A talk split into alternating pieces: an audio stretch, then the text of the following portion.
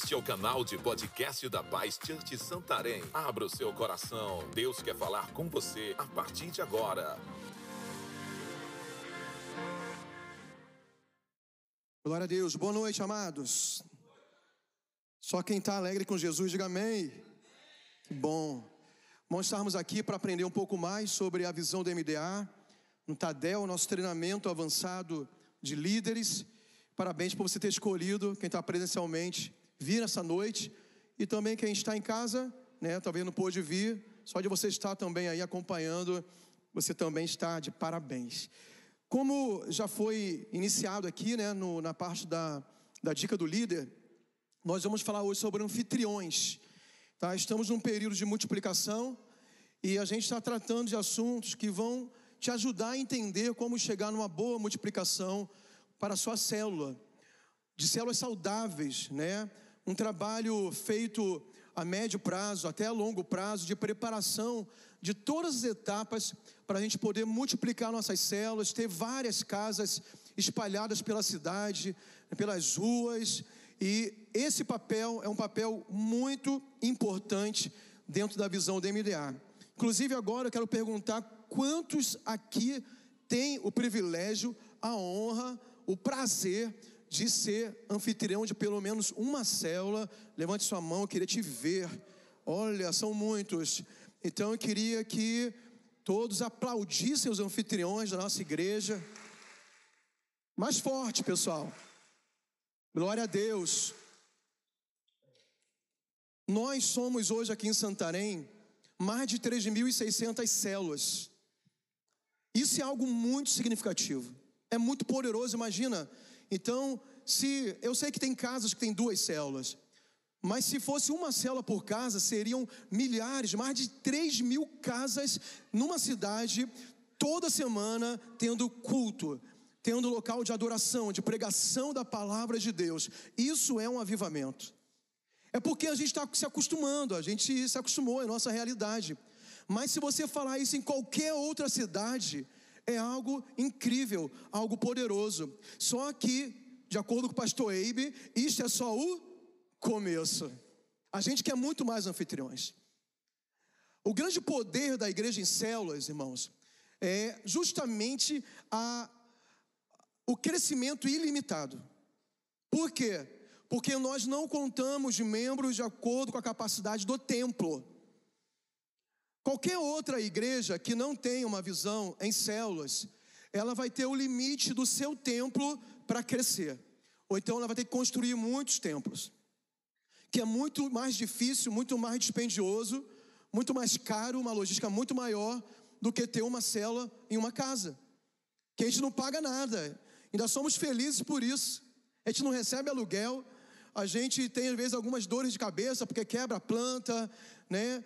Suja o sofá, suja a parede e a gente se sente ainda honrado por ter uma célula em nossa casa. É porque nós temos o coração que ama o Senhor e a sua obra.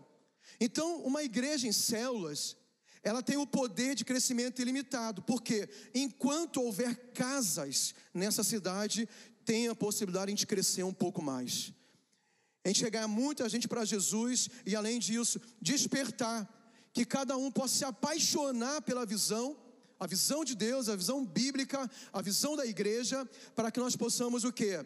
Ter milhares e milhares de células e ganhar toda a nossa cidade para o Senhor Jesus. E é claro que nós queremos construir e finalizar a catedral, lá vai caber é, 9 mil pessoas, 10 mil pessoas. A gente quer ter templos grandes e confortáveis em todos os bairros da nossa cidade para termos nossos cultos de celebração, mas o poder do nosso crescimento passa muito pelos anfitriões que nós podemos levantar na nossa igreja.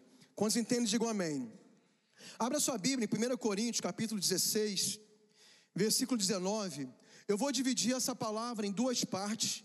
Então fique bem atento. Eu vou falar primeiro sobre quatro características de um bom anfitrião de célula.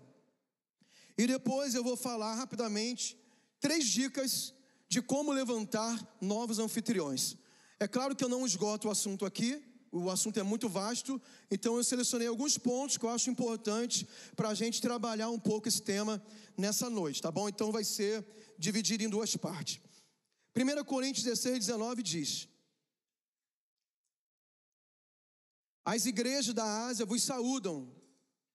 No Senhor, muitos vos saúdam Áquila e Priscila, e bem assim a igreja que está na casa deles. Diga assim: a célula, mais forte, a célula é a igreja no lar. É isso aqui que nós lemos sobre esse casal, Áquila e Priscila. Aqui o apóstolo Paulo está né, tá mandando aqui a saudação de Áquila e Priscila e também daqueles que congregavam na igreja que funcionava na casa deles. A igreja no lar, na casa de quem? De Áquila e Priscila. Nós estamos aqui praticamente dois mil anos depois, com a mesma visão. Né? Se fosse nos tempos de hoje, aqui em Santarém, o apóstolo Paulo ia escrever um livro só com o nome dos anfitriões, ia ser um livro de milhares de páginas. Não ia ser só aqui Áquila e Priscila. Eles eram anfitriões de célula, se fosse o nome naquela época. Eles possivelmente também eram líderes de células. Esse casal foi um casal muito importante no ministério do apóstolo Paulo. Eles aparecem várias vezes nos relatos das epístolas de Paulo. Começa em Atos aparecendo como Paulo os conheceu, como Paulo é, trabalhou com eles, cuidou deles, enviou eles. E depois, em alguns momentos, nas epístolas de Paulo, volta a aparecer Áquila e Priscila, já maduros, participando de projetos grandes de plantação de igreja. Então, eles foram muito importantes no ministério do apóstolo Paulo, realmente amigos muito próximos, discípulos muito próximos, mas eles tinham um papel muito importante também, que era o quê? Eles eram anfitriões de uma igreja na sua casa. E aqui eu selecionei rapidinho, só para mostrar para vocês é, como esse casal aparece no texto bíblico, no Novo Testamento. Em Atos capítulo 18, versículo de 1 a 4, eles hospedaram Paulo em Corinto, na sua casa. Então Paulo chega em Corinto e eles, se, eles hospedam o apóstolo Paulo na casa deles, nessa cidade de Corinto. Ainda no texto de Atos 18, 1, 4, o mesmo texto mostra que o apóstolo Paulo se uniu a eles profissionalmente para o seu sustento na construção de tendas então eles trabalhavam no ramo de construção, construíam tendas, eles eram parceiros de trabalho, talvez sócios ali no projeto de construção de tendas. Então, além disso, eles trabalharam juntos também para o sustento financeiro. Em Atos 18, versículo 18, fala que o apóstolo Paulo levou Áquila e Priscila junto a ele para Éfeso. Para quê? Para a plantação da igreja em Éfeso. Olha que processo legal. Eles se conhecem, eles hospedam Paulo, eles trabalham juntos. Possivelmente Paulo discipula eles. E quando Paulo viaja para Éfeso para plantar a igreja naquela grande cidade, ele leva esse casal juntamente com ele e eles se tornam obreiros também. Aqui no caso, é, construtores de tendas, mas empenhados na obra de expansão do reino de Deus ali na Ásia. Priscila e Áquila também eles discipularam Apolo. Quem foi Apolo? Apolo foi um grande pregador eloquente do evangelho que surgiu naquele tempo. E a Bíblia fala que Apolo, ele já pregava o evangelho com muita eloquência, mas faltava para ele, para ele alguns princípios básicos do evangelho. E Áquila e Priscila foram responsáveis por ensinar Apolo esses princípios básicos para que pudesse capacitar ainda mais Apolo como um grande pregador do Evangelho. Isso está em Atos 18, versículo 24. E o texto que nós lemos primeiro, 1 Coríntios 16, 29, mostram, mostra que Áquila e Priscila tornaram-se líderes e anfitriões de uma igreja no lar que nós chamamos de célula. Então, amados, é, talvez você seja um anfitrião, ainda nem seja líder de célula, mas eu quero te dizer que o teu papel é muito importante para o projeto de Deus em nossa cidade.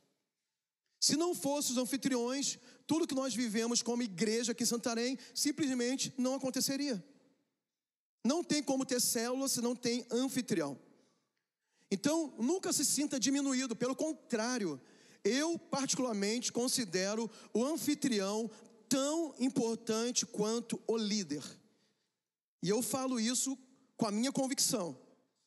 Na minha experiência, esse tempo todo, na visão do MDA, eu já tive células com, líder, com um líder muito bom, mas quando teve problema com o anfitrião, a célula não pôde subsistir da forma que deveria. Foi muito problemático. Então, o anfitrião é um papel fundamental. Talvez você está orando a Deus, falando: Deus, eu quero ser usado, me usa, dá tua unção, eu quero fazer a diferença. E pode ser que não chegou a sua vez ainda de, de, liderar, está sendo treinado, preparado, mas você tem uma casa disponível para receber a célula, você já vai ser muito, muito usado por Deus. Imagina você abrir a porta da sua casa, a sua varanda, o seu terreno, né, bem preparadinho, de forma bem legal, para receber os seus amigos, seus parentes, seus vizinhos, e poder ver as pessoas sendo tocadas pelo Senhor, salvas, libertas, curadas, lá na tua casa. Isso é muito poderoso. Quantos concordam? Digam amém. Você pode dar um aplauso ao Senhor? Glória a Deus. Glória a Deus. Quatro características de um bom anfitrião de célula. E vou confessar que eu pesquisei isso no chat GPT. Porque me ajuda. Botei assim, quais são as características de quem recebe bem alguém na sua casa? Ele me deu uma lista, eu peguei só quatro. E eu quero usar a tecnologia ao meu favor sempre. não é errado não, tá? Não é nada bíblico. Isso aqui são dicas de como ser é, um bom anfitrião de célula. Primeiro, Cumprimente as pessoas com entusiasmo. Receba as pessoas com entusiasmo na sua casa. É claro que toda a célula participa disso, mas você, como anfitrião, é o principal. Eu sei que você tem problemas, tem lutas. Talvez naquele dia da célula foi o dia de muita tribulação para você. Mas confie na unção e na graça do Senhor, se revista do poder de Deus, da alegria do Senhor, tá bom? Para quê? Para você representar bem Jesus naquele lugar. Ali tem a presença de Deus na tua casa. Você decidiu receber a igreja do Senhor na sua casa, no seu lar. Você tem um privilégio. Então, mesmo nos dias difíceis, conte com a graça de Deus.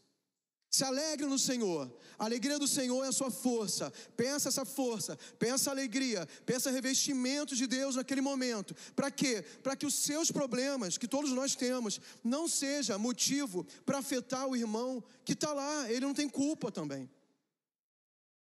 A gente tem que ter essa sabedoria que vamos enfrentar problemas, mas temos que ser pessoas cordiais, pessoas gentis, pessoas alegres expressar a alegria que temos de receber a igreja do Senhor na nossa casa. Então, cumprimente as pessoas, tá? Às vezes fala assim: "Não, mas eu estou alegre", mas é importante expressar a alegria. Para as pessoas que são introvertidas é mais difícil ainda, mas faça um exercício de sorrir, de abraçar as pessoas, sabe, de declarar palavras agradáveis, de boas-vindas, expresse mesmo. Se você tem dificuldade, treine isso. Não é hipocrisia, não é falsidade, é verdade. Porque as pessoas precisam sentir que na sua casa elas são bem-vindas. São ou não são, irmãos? Amém ou não amém? Quando alguém chegar em sua casa, demonstre entusiasmo e felicidade em vê-las. Fazer isso pode fazer com que as pessoas se sintam valorizadas e apreciadas. É o primeiro ponto. O segundo, ofereça uma bebida ou um lanche Seja uma garrafa de água, uma xícara de café, um aperitivo. Oferecer uma bebida ou lanche é uma forma simples e eficaz de demonstrar hospitalidade. É claro que o lanche da célula não é uma responsabilidade somente do anfitrião. Os bons líderes, eles organizam e dividem o lanche para que todo mundo possa contribuir, ou faz uma escala para isso. Mas o anfitrião já pode colocar uma garrafa com água gelada, os copos descartáveis ou os copos da sua casa disponíveis, para não ter que ir na sua cozinha buscar, já deixa disponível lá. Ofereça. Coloque uma garrafa de café, o café não é tão caro assim. Se você precisar de ajuda, com, compartilhe com a cela. Pessoal, deixa um, os pacotes de café aqui, que quando vocês chegarem, a garrafa vai estar já com café pronto. É tão legal tem células que a gente vai, que o pessoal capricha ainda mais. Aí coloca aquela água saborizada, já viu? Com aqueles pedaços de abacaxi, limão, laranja dentro, hortelã. Além de ser bonito, porque coloca naqueles recipientes de vidro, com gelo dentro, é gostoso, é refrescante, ainda mais no, no clima quente e agradável né, de Santarém que nós temos. Né? Uma água refrescante, até esse capricho né, demonstra que você se preocupou em receber bem as pessoas. Então, como diz aqui, isso mostra, é, demonstra hospitalidade. Número 3. Assegure-se de que a casa esteja limpa e arrumada. Irmãos, é um privilégio ter a célula em nossa casa. Lá em casa tem uma célula toda quarta-feira, que é o Lucas Rótulo, que é o líder lá. É uma célula de jovens. A gente, a minha filha é anfitriã e a nossa casa está à disposição para a célula. É claro que dá trabalho. Às vezes nem é o dia da faxina, não é o dia que você se preparou assim para para ter aquela arrumação, mas a gente corre lá, não, vamos lavar aqui a frente, vamos pelo menos varrer a sala, vamos preparar um ambiente para a célula. A gente quer mostrar que as pessoas são bem-vindas dessa forma também, organizando, limpando, coloca lá aquele aroma, né, se você tiver, coloca bom ar, né, passa o detergente no chão, né, para ficar cheiroso.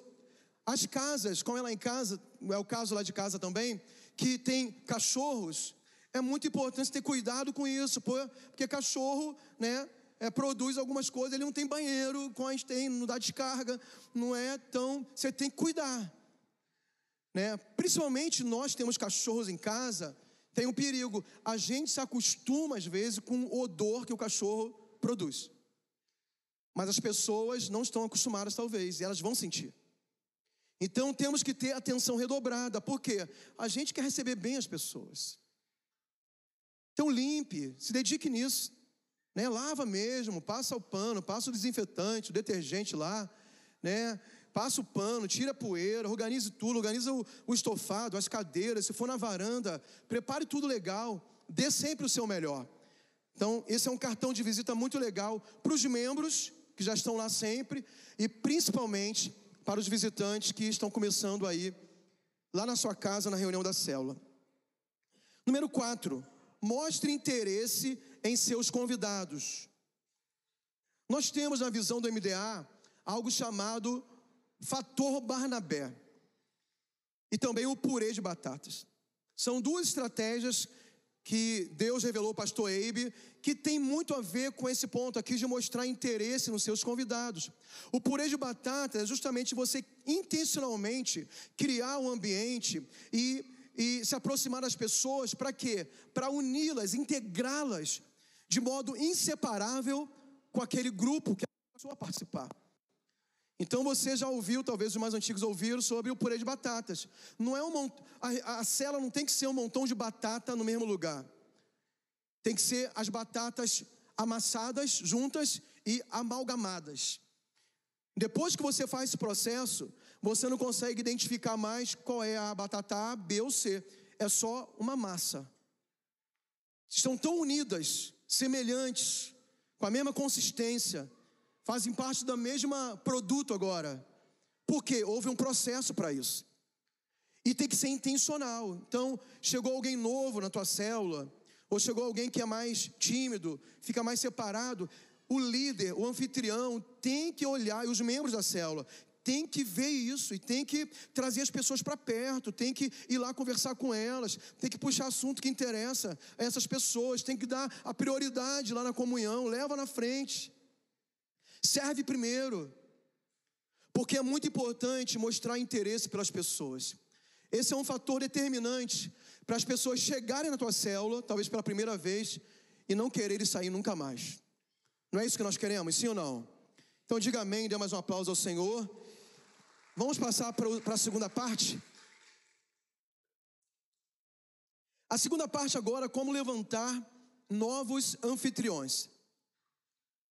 Primeira coisa, é indispensável que o anfitrião da célula tenha o código genético da visão do MDA, reconhecendo que ele exerce um papel fundamental para semanalmente receber os membros e novas pessoas que vão aderir à célula. Então, eu falei no início que eu considero o anfitrião tão importante como líder.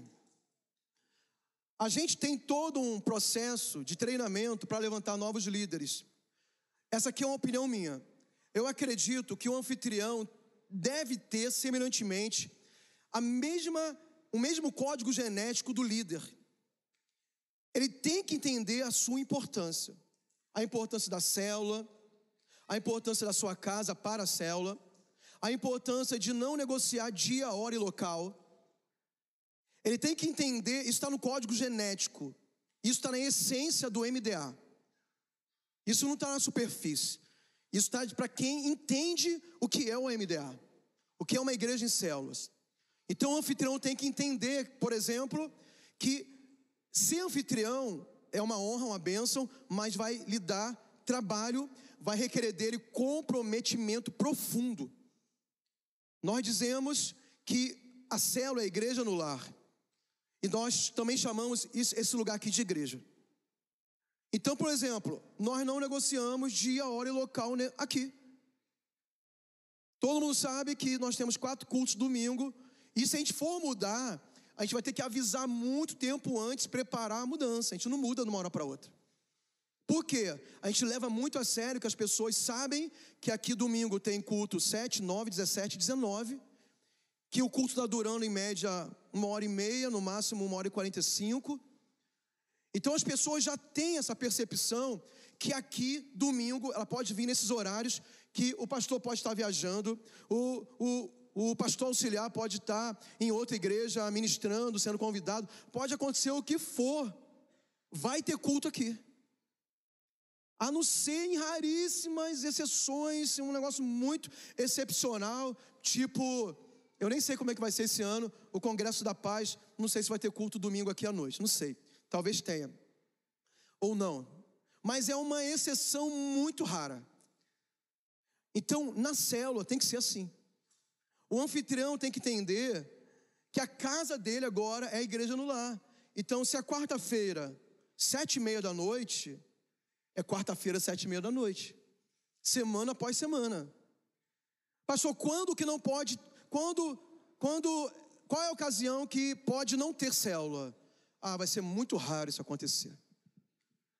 No dia que morreu alguém, eu recomendo não fazer célula, mas eu recomendo a célula ir lá e orar pelos familiares. Porque isso também é célula. É a vida da igreja. Está entendendo? A gente não vai desmarcar por qualquer motivo. Mas o anfitrião tem que ter essa visão, porque se o líder impor isso, ele, o, o, anfitrião desanima, ele se sente explorado. Ah, mas a casa é minha, eu não posso mais mudar. Não, desde o início ele tem que entender.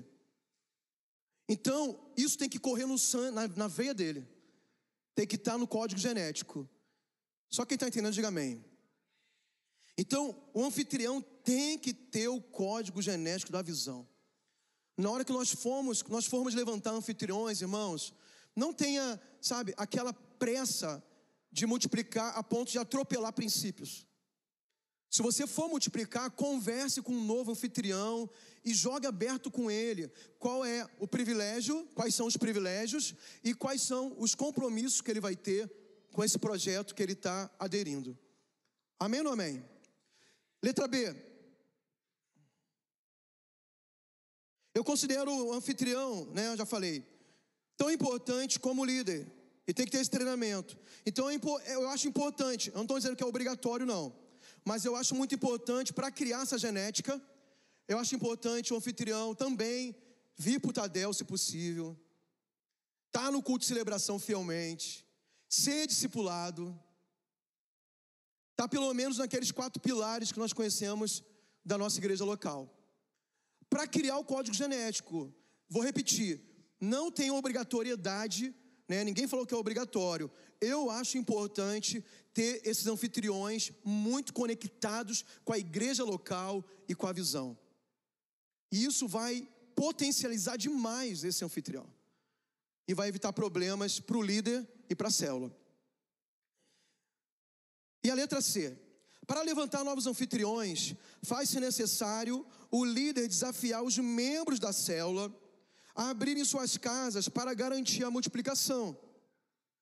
A melhor forma de encorajar é mostrando biblicamente a honra de tornar sua residência um lugar onde a igreja no lar pode se reunir e também as promessas de Deus a esse respeito.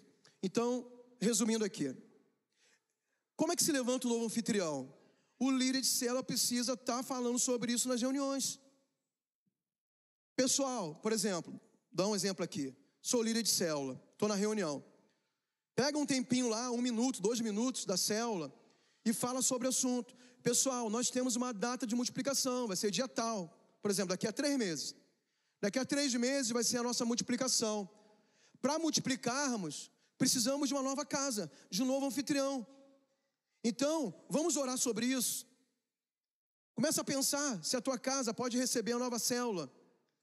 Mas a forma de você despertar o desejo da pessoa receber a célula na sua casa é a motivação bíblica. É o privilégio das coisas que Deus promete, ou os casos bíblicos, que mostra claramente como é honroso, como é abençoador você oferecer aquilo que você tem, talvez é aquilo que você tem de melhor, né? A nossa casa, mesmo que seja uma casa alugada. Eu não sei se quando você viaja, você tem essa sensação. Eu gosto muito de viajar, eu gosto de estar de férias. Mas quando chega o dia de eu voltar, ah, eu fico assim, com uma ansiedade de voltar para minha casa, deitar na minha cama, e pode ser uma casa pequena, uma casa simples, uma casa grande, é a sua casa. A casa é algo muito precioso. Se é precioso para você, é precioso para Deus. E você pode ofertar isso para Deus. Nós precisamos então encorajar as pessoas a abrirem suas casas em prol do avanço do reino de Deus. E eu falei que mostre isso biblicamente. Então eu separei aqui dois textos para você anotar e guardar para você já usar no seu projeto de multiplicação. O primeiro é bem conhecido, nós usamos muito quando ensinamos sobre isso. 1 Crônicas 13, 14 fala sobre esse homem chamado Obed-Edom.